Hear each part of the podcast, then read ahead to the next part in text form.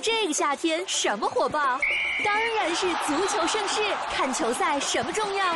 啤酒、小龙虾？No No，当然是上海电信十全十美套餐，全都为你。全国流量畅用，千兆宽带，IPTV 4K，体育玩转俄罗斯专区，家里家外看球更嗨，更有球迷竞猜、狂欢派对等你加入。这个夏天，上海电信和球赛超配哦，无限可能，嗨翻世界！详询电信一万号。老钱，老纪，老钱是谁？Expert，又是老钱。懂死他了。精致生活需要经典推荐，老钱推荐。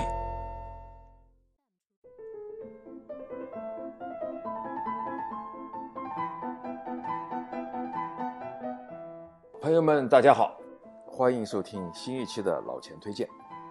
记得在七十八期节目中啊，我呢。为大家介绍了“行到山穷处，坐看云起时”，说的是阿尔卑斯山脉的行走。那么在八十四期的节目中呢，我又跟大家聊了“行走阿尔卑斯，为多洛米蒂画像”。这些的关键词呢是多洛米蒂、阿尔卑斯、行走。那么我想啊，在现代城市的钢铁丛林中呢，人们最想要去的是看一看高山屹立。苍翠温柔，阳光映雪，星河璀璨。所以啊，今天的内容我们就来一起畅谈，与日月星辰作伴，用脚步丈量山河湖海。让我们说一说徒步旅行。我们这里说的徒步啊，也叫远足或者是健行，英文呢叫 tramp 或者是 hike。这些徒步呢，并不是通常意义上的走路散步，也不是体育竞赛中的竞走项目，而是指有目的的在城市的郊区、农村或者山野之间进行中长距离的走路锻炼。它也是户外运动中最为典型和最为普遍的一种。短距离徒步活动呢，比较简单，不需要太讲究技巧和装备，经常被认为是一种休闲的活动。那么，如果是长距离的徒步，那就应该具备较好的户外知识、技巧和装备。徒步旅行被认为是最亲近大自然的一种活动。徒步可以说是最温和，也最不容易受伤的户外运动。日行万步是很好的养生之道，而且徒步旅行呢，可以安然的欣赏。慢看天边云卷云舒，闲看庭前花开花落，沿途所见的丰富美景是驾车旅行所无法企及的。徒步呢，也可以培养不疾不徐的良好心态，放慢生活的步调，腾出心思感受周遭的美好事物。一叶一草，一沙一石，一湖一溪，你会发现，原来徒步是多么的有趣、简单，充满感性。那么今天我们所说的徒步旅行呢，这个词呢，最早是指十九世纪六十年代在尼泊尔的远足旅行。从那起以后啊，徒步旅行就开始在世界各地流行起来。在上世纪初，欧洲和美洲的经济发达国家就兴起了各种户外运动。那么徒步走作为一个新兴的集体育休闲为一体的新生运动。在刚刚兴起之时，只是作为少数人的寻求刺激、挑战自身极限的项目之一。然而，发展到今天，却逐渐成了世界性的时尚健康运动。在徒步运动兴起之前呢，狂热的运动爱好者热衷于登山。在人们开启登山运动的一百年之内啊，几乎所有海拔四千米以上的山峰都已经被一一征服了。就在人们觉得黄金时代可能将要结束的时候，勇士们另辟蹊径，开始尝试更多、更困难的路线，雪坡、岩壁、冰壁，他们挑战了一切不可能。这种登山方式和态度呢，后来就被称之为阿尔卑斯式登山和阿尔卑斯精神。没有人山人海，不像坐车呼啸而过就能达到目的地。需要自己一步一步的丈量，内心一点一滴的感受，世间浮华在脚下一点一点走远。远处山川河流景色在眼前绽放开来，这才是最健康、最接近大自然的旅行方式。所以今天老钱呢，迫不及待的想和大家一起穿越雪山、沙漠、火山、溪流、峡谷等地貌，给大家推荐几处世界顶级的徒步线路，那里有醒着的梦，有行走者的灵魂。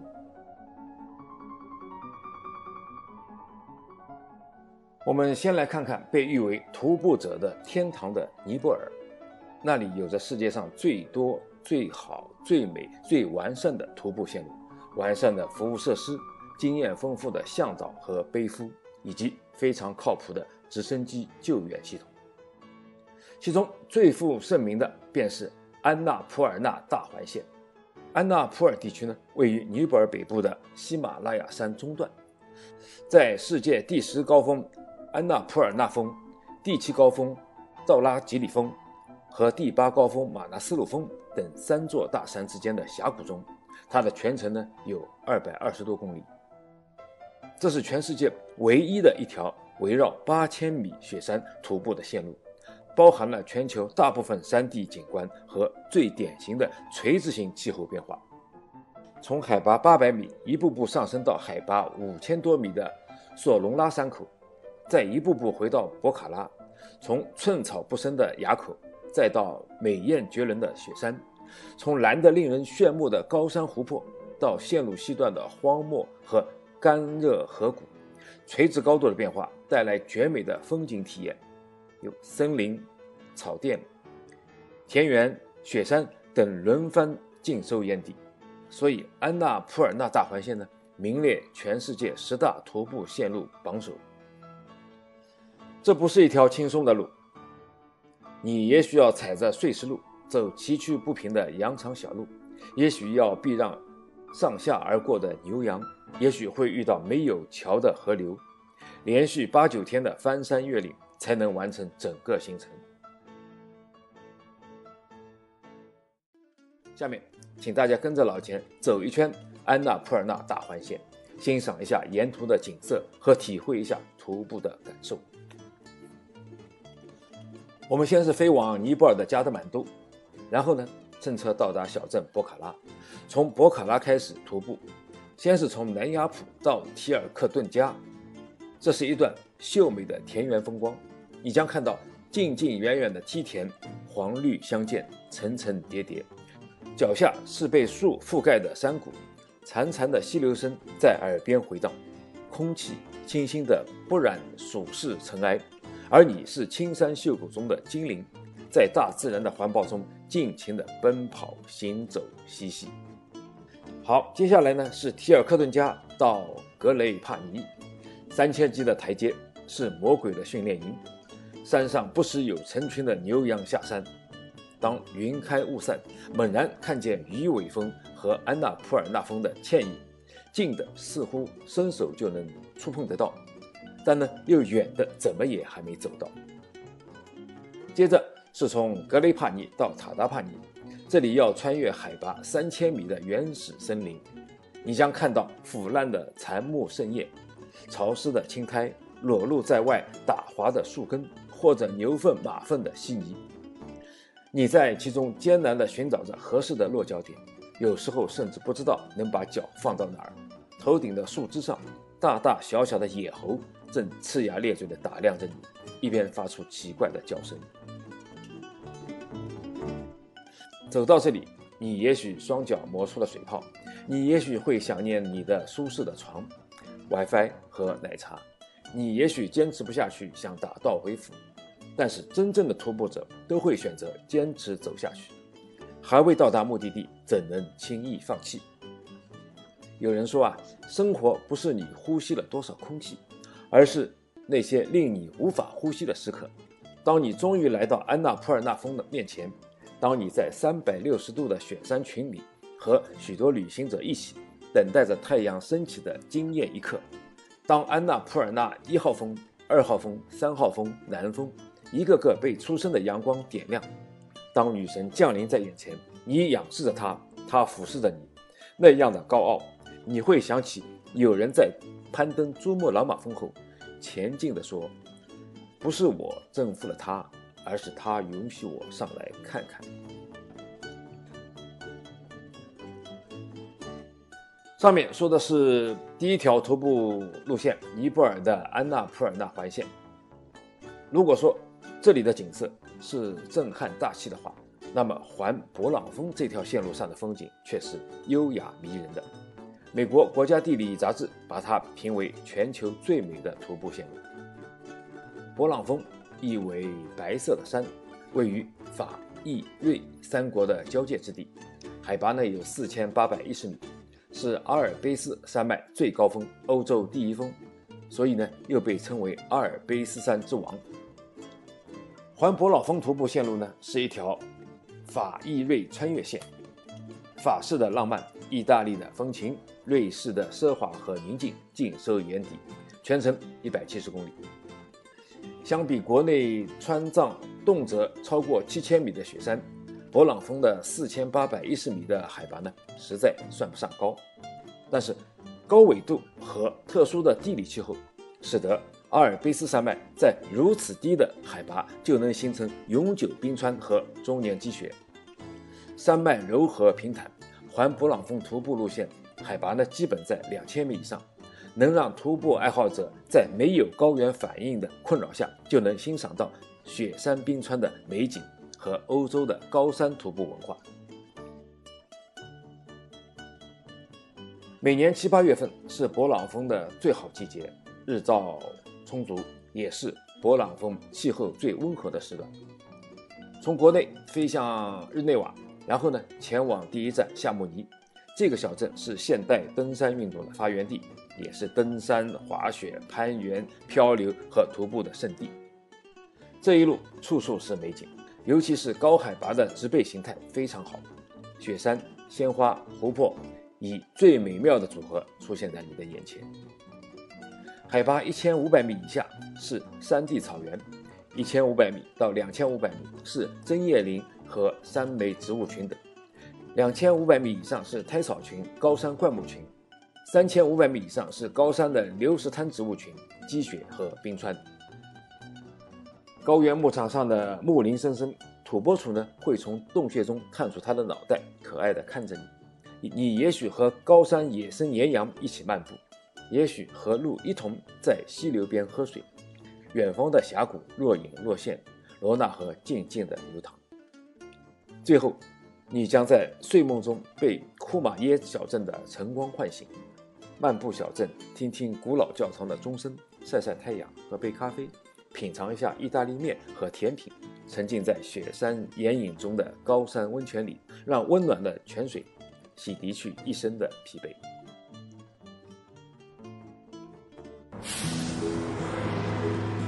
老钱推荐节目由解读网精心打造，听老钱推荐，随时随地随心随意。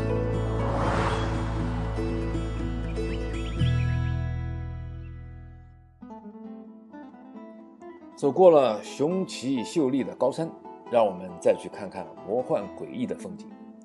还记得电影《魔戒》吗？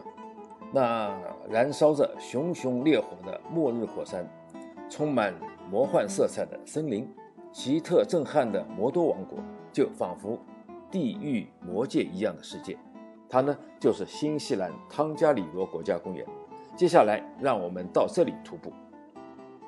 这个占地。八万公顷的公园是毛利部落首领赠送给这个国家的礼物，是新西兰民族精神和文化内涵的象征。鲁瑙霍伊霍山烟雾腾腾，常年不息。鲁阿佩湖山是国家公园最大的火山，公园里最有名的活动当属为期一天的汤加里罗越山步道。你可以沿着各条坡道横跨三座大山，尽情体验。穿越崎岖地形的刺激感受，仿佛置身于另一个神奇世界。壮观的火山和冰山相接，火山和冰山中间缀着翡翠般的湖泊和热气腾腾的温泉。火山之外是葱茏的高山草甸和皑皑雪景。火山口呢，不断释放着硫磺烟雾，火山弹坑奇形怪状，气孔蒸汽腾腾。沸泥塘中呢，黄色的泥浆突突沸跳，就像熬稠的米粥。怪异的气味、异域的色彩，还有脚下吧嘎作响的火山渣，都会使游走其中的你感觉身在外星球。好，以上呢，我们在日月星辰的陪伴下，走过了山川、河流、湖泊，接着让我们去看一看海。五彩缤纷的房屋，宝蓝色的海湾，巍峨的悬崖巨石。恬静的庄园，还有令人心醉的夕阳笼上和暮色降临。这里要推荐的是全球最瞩目的徒步圣地——意大利五渔村。那么，不同于前面所介绍的几条徒步线路，这里的徒步舒适、温馨、浪漫，适合家庭徒步游。五渔村呢，位于意大利拉斯佩齐亚省沿海，依靠着利古里亚海，主要由里奥马焦雷、马纳罗拉、科尔尼利亚和门特罗索五个相距不远的小村子组成。公元九世纪，阿拉伯游牧民统治了这里，把海岸的村民呢逼进了山中。直到十一世纪初，阿拉伯人被赶走，村民们回到了海岸，建起了第一批房屋。白天，丈夫出海打鱼，妻儿们便留在家里料理农务。为了方便爱郎认出自己的家，他们索性呢把食物涂成了不同的颜色，无心插柳，造就了七彩缤纷的山城美景。有一天，外界好奇的人们发现了这处童话所在，给他们取了个名字，叫五渔村。色彩缤纷的小房屋，如一个个糖果盒，紧贴着陡峭的悬崖，重重叠叠，错落有致地伸向大海。它们共同特点是，那些经历千年保留下来的五颜六色的点缀，在海岸线上的民居、石墙、梯田、教堂、守望塔和悬崖、礁石、大海、天然小径交织在一起。里奥马焦雷本来是个贫瘠之地，几百年来，人们呢把这里改造成了梯田，种满了葡萄和橄榄树。徒步者。穿过村间略显泥泞的石板路，葡萄芳香萦回未散。如若是情侣结伴徒步到这里，一定要放慢脚步。这里是闻名于世的爱之路，每一道景致都在极力的渲染浪漫的味道。当你沿着爱之路走到尽头，就是五渔村中景色最标志的村子——马纳罗拉。五彩缤纷的撞色小屋坐落在陡峭的悬崖上，在青山与大海之间形成了一道亮丽的风景线。夜间，渔村中的灯火照亮了海岸，一边是陡峭深邃的岩壁，一边是晶莹剔透的海水，更加衬托出这个神秘村落的宁静和美好。穿过遍布小溪和巨石的巷道，拥有标志性的防御工事科尔尼利亚。便遥遥在望。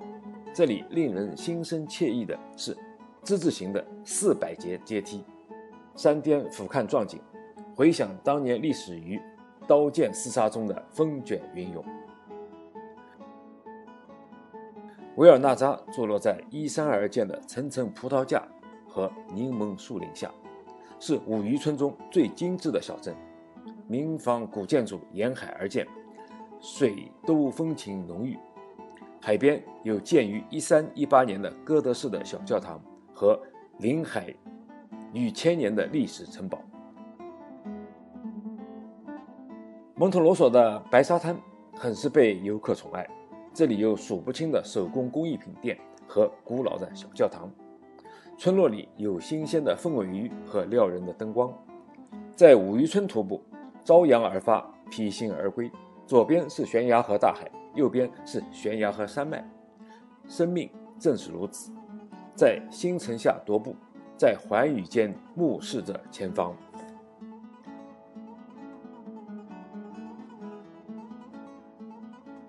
好，以上就是老钱精心为大家挑选了几条颇具特色的徒步路线，相信总有一条路在等待着你去收藏它的美好。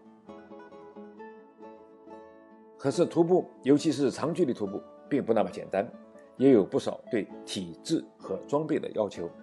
下面老钱略提几条，提醒大家且行且珍重。第一呢，最好是结伴而行。出发前应对徒步经过的地区和各方面的情况、自己的身体状况和天气条件有所了解。第二，要掌握徒步的速度，开始行走时呢要慢行，几天以后再加快速度。每天途中应该休息几次，休息地点应避免烈日直晒和低洼潮湿处。第三，要保证足够的睡眠时间和营养补充。要尽量多吃新鲜的水果、蔬菜，不要长时间的只吃干粮。第四，徒步时比较理想的是专用的徒步鞋，因为这种鞋子不仅有一定的弹性，对大脑能起到适度的缓冲作用，而且还能减少因长距离行走引起脚的肿胀。第五，徒步上山时呢，身体要略向前倾。攀登陡峭山坡时，应该走之字形的路线；下山时呢，身体应稍后仰，放松下体肌肉，以免腰腿酸痛。第六，徒步旅行应该根据自己的身体条件确定每天的行程，一般每小时行走四到五公里，每走一程可选择树荫、凉亭等处休息十五分钟，以恢复体力。另外呢，徒步运动的爱好者还应该携带地图、指南针、哨子、急救包、多用途工具、手电筒和备用电池等一些专用的工具。这些就是老钱给大家的一些忠告。瑞士人有句话说：“徒步即生活，生活就是徒步。”那么老钱要说呢，再长的路，一步步也能走完。再短的路，不迈开双脚也无法到达。那么，为何不呼朋唤友，收拾行囊，出发一试呢？老钱等着和你同行。好了，本期老钱推荐就到这里。老钱相信，当你准备万全，开始一段徒步旅行的时候，一定会有数不尽的惊喜在前方等着你。老钱推荐，推荐经典。我们下期再见。